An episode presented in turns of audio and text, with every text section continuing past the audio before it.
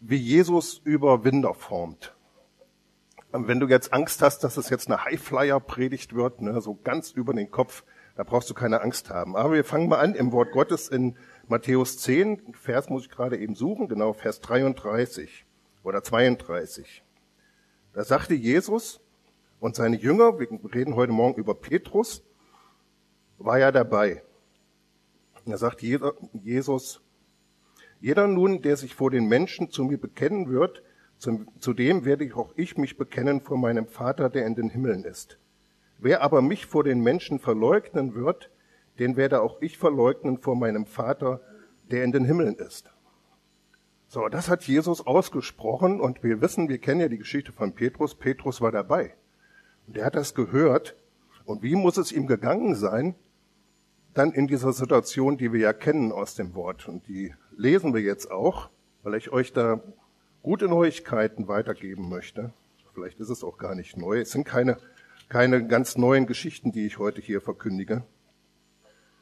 Und ihr kennt das auch alles. Wir wissen, Jesus ist jetzt gefangen genommen worden. Die Jünger waren mit ihm im Garten. Und jetzt kommen hohe Priester oder die Tempelwache wahrscheinlich war es und nimmt ihn gefangen. Wir wissen, einer von den Jüngern hat noch ein Leinenkleid ausgezogen und ist schnell in Unterwäsche abgehauen. Das steht im Markus. Und wir wissen, dass Petrus, dieser Kämpe, dieser starke Mann, der er ja war, zum nächstbesten Schwert greift, wahrscheinlich als Fischer, aber auch keine Ahnung hatte, wie man sowas bedient, und fuchtelt da so mit rum und hups und haut dem Malchus das Ohr ab. So, und Jesus, souverän wie immer, macht das Ohr wieder dran. Ich nehme diese Geschichte, die ist so hart, ne? Wenn du da mal drüber nachdenkst, was das eigentlich ist, das blutet ja wie, und dann nimmt er das Ohr und macht das wieder dran und dann lässt er sich weiter gefangen nehmen. Das ist unglaublich. So, aber Petrus hat ja hier sich deutlich zu dem Herrn gestellt. In dem Garten. Er hat ihn ja bekannt. Er hat ihn ja nicht verleugnet, sondern er hat das Schwert genommen, hat ihn verteidigt. Und dann die Geschichte, die wir ja alle kennen, paar Stunden später eigentlich erst, vielleicht zwei, drei, wir wissen es nicht genau. Da heißt es, als sie aber mitten im Hof ein Feuer anzündeten und sich zusammengesetzt hatten, setzte sich Petrus in ihre Mitte. Es sah ihn aber eine Magd bei dem Feuer sitzen und blickte ihn scharf an und sprach, auch dieser war mit ihm. Er aber leugnete und sagte, Frau, ich kenne ihn nicht. Und kurz danach sah ihn ein anderer und sprach, auch du bist einer von ihnen. Petrus aber sprach, Mensch, ich bin's nicht.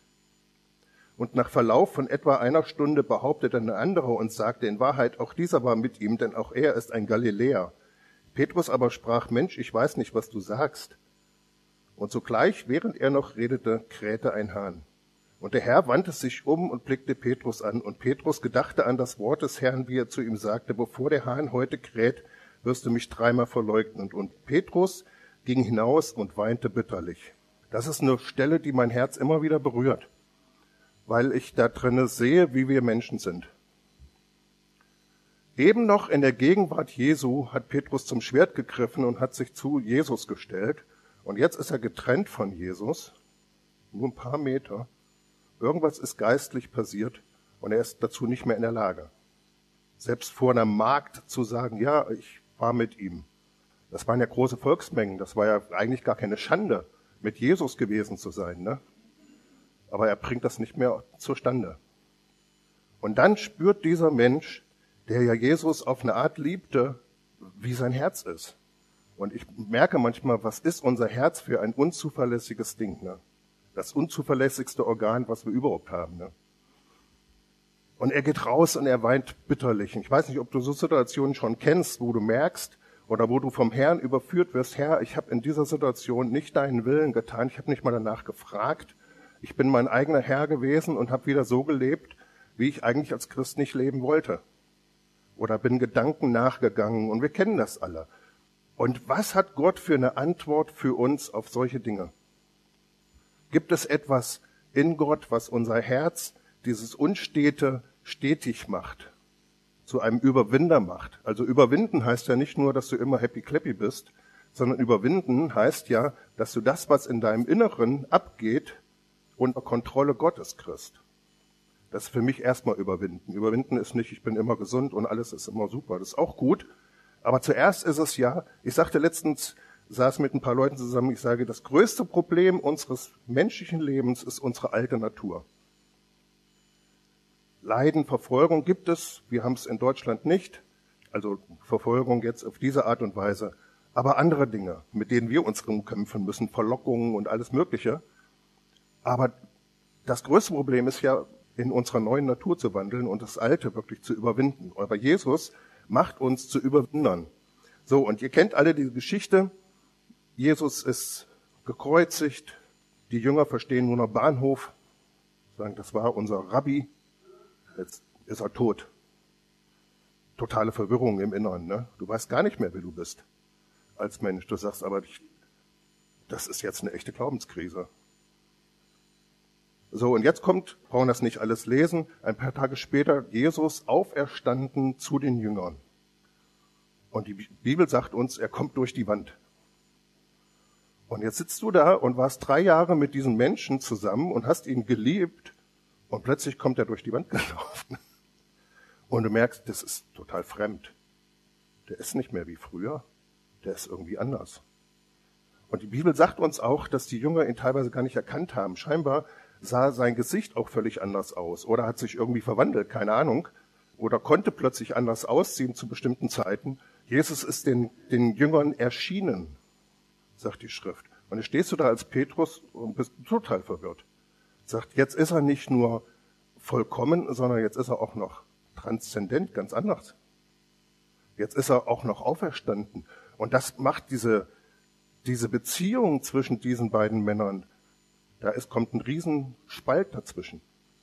Und du merkst, ich, hab, ich kann mit diesem, der ist so anders jetzt als ich, kann ich gar keine Beziehung haben. Dieser übernatürliche Gott in seiner Art ist mir so weit weg, so fern. Überleg dir mal, dein Freund kommt plötzlich durch die Wand gelaufen. Du merkst, wir sind nicht mehr Freunde wie früher, da hat sich was verändert. Jesus ist wieder weg plötzlich, er verschwindet und so. Wo ist er dann? Das ist also, das sind schon ganz krasse Geschichten, die man da immer so liest oder schon in der Sonntagsschule gehört hat. Aber was das eigentlich bedeutet, was das mit einem Menschen macht, das ist schon sehr, sehr tief. Wenn du plötzlich merkst, ja, das, ich bin zurückgelassen als natürlicher Mensch und der ist so übernatürlich, der ist so weit weg, der ist, der ist ja Superman geworden. Der kommt durch die Wand gelaufen, steht vor uns, isst Fisch und dann verschwindet er plötzlich. Hm, wo ist er denn jetzt hin? Und dann konnte es dir passieren, hast einen Spaziergang gemacht und plötzlich warst du zu zweit. da stand einer neben dir. Und dann ist er wieder weg. Also Petrus hat da wirklich irgendwie eine Krise durchgemacht. Und wir sehen das auch, dass er dann irgendwann zu seinen, zu seinen Freunden sagt, wisst ihr was? Ich gehe fischen. Und was er da gemacht hat, ist, ich nehme meine alte Identität wieder an, da fühle ich mich sicher. Ich gehe zurück in meinen Beruf, vergessen wir die drei Jahre. Das ist, was eigentlich Petrus hier ausdrückt, so unstet, aber er hat keine Beziehung innerlich mehr zu diesem Jesus haben können. Er hat es nicht mehr verstanden. Wie geht das? Wie kann ich mit diesem Jesus eine Beziehung haben? Wir, können, wir wandern nicht mehr durch die Gegend. Wir sind nicht mehr zusammen alle, sondern er taucht auf, er verschwindet und ich bin total unsicher. Und dann sagt er, ich gehe wieder fischen. Und Jesus, und das begeistert mich an Jesus so, kennt diesen Zustand unseres Herzens, diese Wankelmütigkeit. Oder dass wir manchmal so, so Krisen haben. Und wir wissen, was Jesus jetzt tut in Johannes 21. Das ist für mich eins der schönsten Kapitel aus den Evangelien. Da begibt sich das jetzt so, dass Jesus weiß, wo die Jünger sind. Muss dir vorstellen. Und er denkt innerlich an Petrus und er plant eine Begegnung der besonderen Art mit Petrus nicht der dritten Art, ich weiß nicht der wievielten Art. Etwas ganz Besonderes. So, und irgendwie, ich male mir das so ein bisschen aus, ne? ich male heute Morgen so ein bisschen was aus, geht Jesus los und geht noch an dem Fischmarkt vorbei und kauft Fische. Geht dann an den See und weiß, da ist Petrus. Und Petrus, gelernter Berufsfischer, fängt die ganze Nacht keine Fische. Und Jesus hat sie für ihn schon gekauft und hat sie schon auf dem Feuer und brät sie schon. Und dann kommt Petrus ran und da siehst du es auch wieder, der hat ihn gar nicht erkannt. Dann hat erst Johannes zu ihm gesagt, ey, das ist der Herr. Und dann springt er mit Unterwäsche ins Wasser Ich liebe diesen Petrus, ne, diesen jungen Kerle. Der ist so, so unprätentiös irgendwie in seiner Art. So, und dann schickt Jesus ihn los und sagt, Petrus, fang, geh doch noch mal raus mit deinem Boot und fang Fische und dann fangen sie so ein Riesennetz, dass es nicht mehr ziehen können. Petrus hinterher kriegt aber vom Herrn scheinbar plötzlich so eine Dosis Sonderkräfte. Dann zieht er das Ding nämlich alleine ans Ufer. Vorher können sie es nicht ziehen mit mehreren Leuten und dann kommt er da und zieht das ganze Netz aufs an Land. So, und hier wird erstmal von Jesus seiner natürlichen Not begegnet. Also Jesus ist jetzt gar nicht sauer auf ihn, dass er jetzt wieder Fischer werden will, sondern er belohnt ihn sogar mit 100 irgendwas Fischen und gibt ihm da noch einen besonders großen Erfolg drin. Zeigt ihm aber, guck, wenn ich, wenn du mit mir bist, dann hast du diese Superkräfte. Und wenn du getrennt von mir bist, kannst du nichts tun. Das ist diese Lektion, die Jesus ihm hier nochmal gibt. Und dann essen sie erstmal, frühstücken. Und Petrus merkt schon doch irgendwie, der kennt mich. Der kennt mein Herz genau. Und dann kennen wir alle diese, diese Geschichte, wo Jesus dann mit Petrus spricht. Und ich habe früher immer gedacht, und das hätte ich wahrscheinlich vor zwei Wochen auch noch so gepredigt, dass Jesus auf die Verleugnung gar nicht eingeht das irgendwie, als würde er darüber hinwegsehen. Aber da habe ich gemerkt, nee, das stimmt gar nicht. Sondern er spricht genau das an. Er konfrontiert wirklich dieses Herz von Petrus auf seine, ja, geniale Art. So, und das ist Johannes 21 ab Vers 15. Als sie nun gefrühstückt hatten, spricht Jesus zu Simon Petrus, Simon, Sohn des Johannes, liebst du mich mehr als diese? Und er spricht zu ihm, ja Herr, du weißt, dass ich dich lieb habe. Und da müssen wir jetzt tatsächlich mal ins Griechische gucken, weil was Jesus ihn hier fragt ist, hast du Agape-Liebe, also die göttliche Liebe zu mir? Und zwar mehr als alle anderen, weil das war, was Petrus von sich dachte. Und das denken wir ja alle als Christen, jedenfalls haben wir es mal gedacht, dass wir den Herrn auf eine ganz besondere Art und Weise lieben, wie niemand sonst. Ne? So als Jungbekehrter denkst du solche Jetzt ist das ja lange her. Ne? Und das hat Petrus geglaubt. Er dachte wirklich, er liebt Jesus mehr als alle anderen. Und Jesus fragt ihn, hast du diese Agape-Liebe zu mir? Und Jesus sagt, wenn man es jetzt mal frei übersetzt, du weißt, dass ich dich mag. Weil Jesus redet hier von, äh, Jesus redet von Agape-Liebe. Hast du diese qualitative göttliche Liebe in deinem Herzen zu mir? Und Jesus und Petrus antwortet ihm, du weißt, dass ich dich mit Filio liebe, so heißt es im Griechischen, ich bin kein Griechischkönner, mit Freundschaftsliebe liebe. Im Deutschen würde man sagen, ja, du weißt, dass ich dich mag. Der erkennt schon, hm, kann ich nicht Ja sagen. Also da ist schon wirklich was in seinem Herzen passiert nach der Verleugnung oder durch die Verleugnung, dass er plötzlich merkt, nee, das kann ich nicht bejahen. Ich kann nicht sagen, dass ich dich göttlich mit, mit selbstloser Liebe liebe. Das kriegt er nicht fertig. Und dann sagt er ihm, du weißt, dass ich dich mag. Spricht Jesus zu ihm, weide meine Lämmer. Jetzt kriegt er so eine kleine Aufgabe. Wieder spricht er zum zweiten Mal zu ihm, Simon, Sohn des Johannes, liebst du mich? Jetzt fragt er nicht mehr, liebst du mich mehr? Sondern er geht von, vom Level runter und sagt, liebst du mich denn? Hast du diese Agape-Liebe? Diese Liebe, die dich mit mir verbindet, diese Qualität, die sich selbst verleugnet. Und Petrus sagt, du weißt, dass ich dich lieb hab. Das heißt wieder, du weißt doch, dass ich dich mag.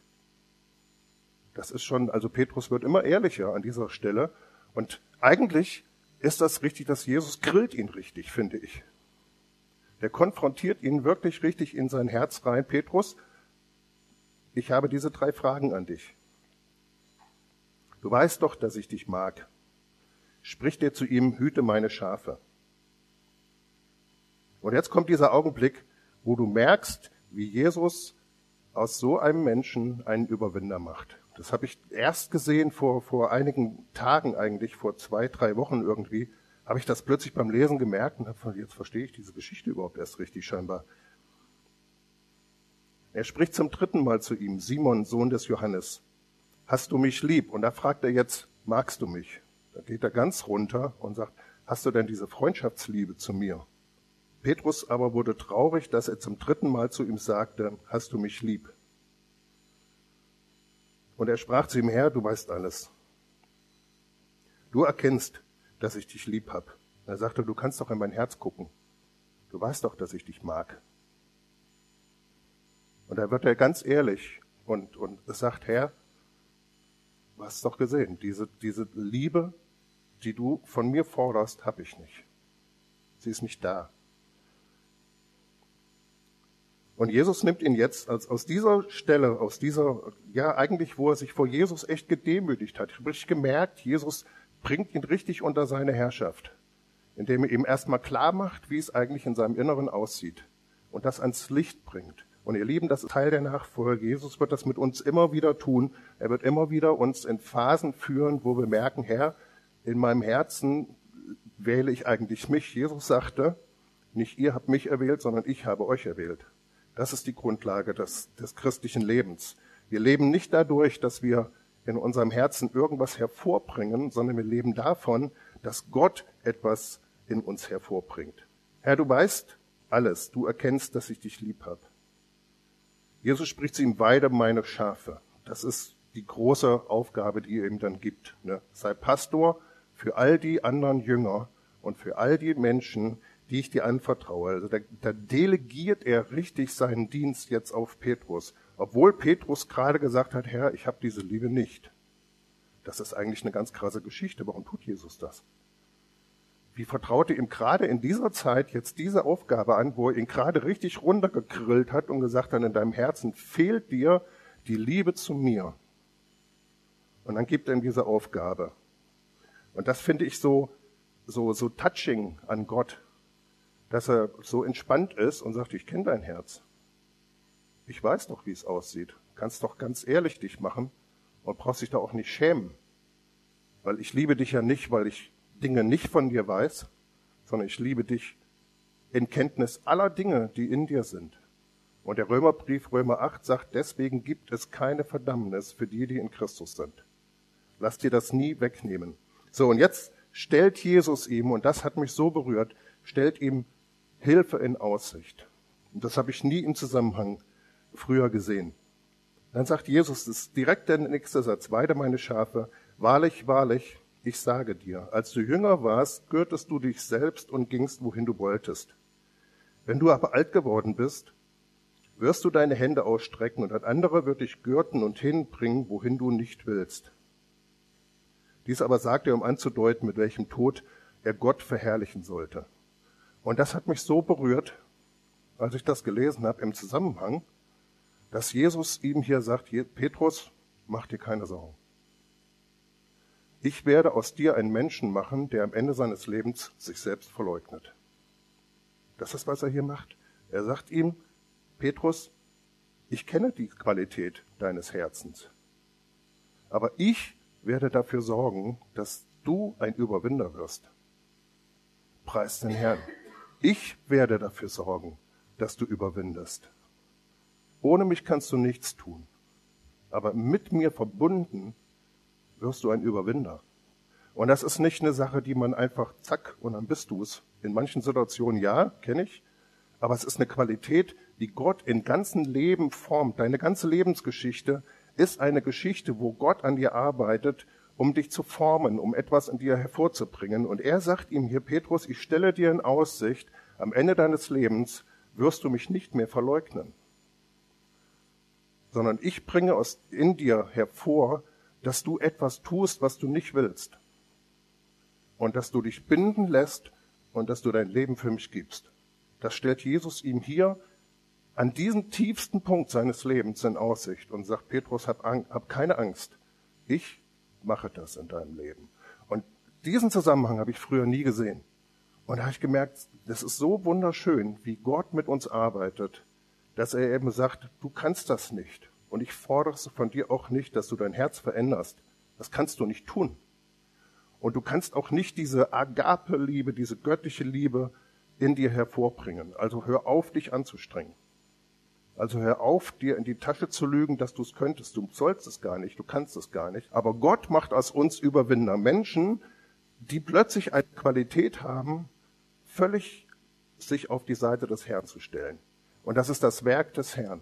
Es ist das Werk, wirklich, wir haben heute Morgen was gehört von Gnade. Ne? Es ist wirklich die Gnade Gottes, dass er das mit dir tut. Also ich möchte euch da einfach nur ermutigen, vielleicht merkt ihr, es ist keine theologische Predigt. Ne? Bin auch schon gleich fertig. Das ist auch noch ganz besonders, dass es so kurz wird. Was ich euch mitgeben möchte, ist, die Qualität, die Gott von uns verlangt Er sagte ja, wer mich verleugnet, den werde ich auch verleugnen. Das ist, oh. Aber das ist etwas, was Gott in uns hervorbringt. Das ist etwas, was Gott in unserem Inneren tut. Wie all die anderen Dinge auch. Die Frucht des Geistes in Galater 5 ist etwas, was er bewirkt. Er in dir. Es ist nicht durch Gesetz, sondern es ist dadurch, dass Gott sagt, ich tu das in dir. Und da hast du wirklich Hoffnung. Da hast du wirklich Zuversicht, wenn du an Stellen deines Lebens vorbeikommst, wo du denkst, Gott, irgendwie kriege ich es auch echt nicht auf die, auf die Kante. Ne? Und in solchen Augenblicken kannst du einfach wissen, aber du bringst in mir dieses Überwindergehen hervor. Und du bist von neuem geboren, du bist eine neue Schöpfung und Gott ist in dir und er hat diese Qualität. Und setzt dein ganzes Vertrauen darauf, was Gott in deinem Inneren tut und auf dich irgendwie abzustrampeln und so einen Selbstveränderungsprozess dauernd zu machen. Du musst dir das gar nicht auferlegen, weil du stehst nicht unter Gesetz, sondern unter Gnade. Und Gnade bedeutet, dass Gott ein Ziel für dich hat und sich festgelegt hat, es zu erreichen. Dass es letztlich die Stoßrichtung von Gnade ist, dass Gott es in unserem Leben tut. Wir sind, wir haben das heute Morgen auch schon gehört, alles ist uns von Gott gegeben. Ne? Mir wird das immer bewusster, dass er als der Schöpfer, vorher war da nichts. Und dann ist plötzlich was hervorgekommen. Und alles ist von Gott. Wenn du dich stark fühlst, dann ist deine Stärke von Gott. Und wenn du dich schwach fühlst, ist deine Stärke immer noch von Gott. Es ändert sich gar nichts. Und das als eine, als eine, eine Basis im Leben zu haben, zu verstehen, alles tut Gott. Er tut es wirklich. Er bringt es hervor in dir, wenn du ihn lässt. Und er verdammt dich nicht, sondern er kauft Fisch, er versorgt dich und er guckt dich nicht an und sagt, du kriegst es echt nicht auf die Kante, sondern er stellt dir in Aussicht, ich werde das in dir hervorbringen, was mir gefällt. Deswegen heißt es dann hinterher, er bringt uns in, in uns hervor, was ihm gefällt, sagt die Bibel. Er tut es in dir. So, und wir wissen dann, dass Petrus tatsächlich wirklich am Ende seines Lebens dann abgeführt wurde und in, man sagt in Rom gekreuzigt wurde mit Kopf nach unten. Man weiß es ja nicht so ganz genau. Gibt ja nur so ein paar Aufzeichnungen. Aber dass er als Märtyrer gestorben ist. Also das ist die Qualität, die Gott in dein Leben hineinbringen will, aber er tut es in dir und nicht du tust es. Das ist eigentlich die ganze Botschaft, die ich für heute Morgen habe. Bin schon fertig.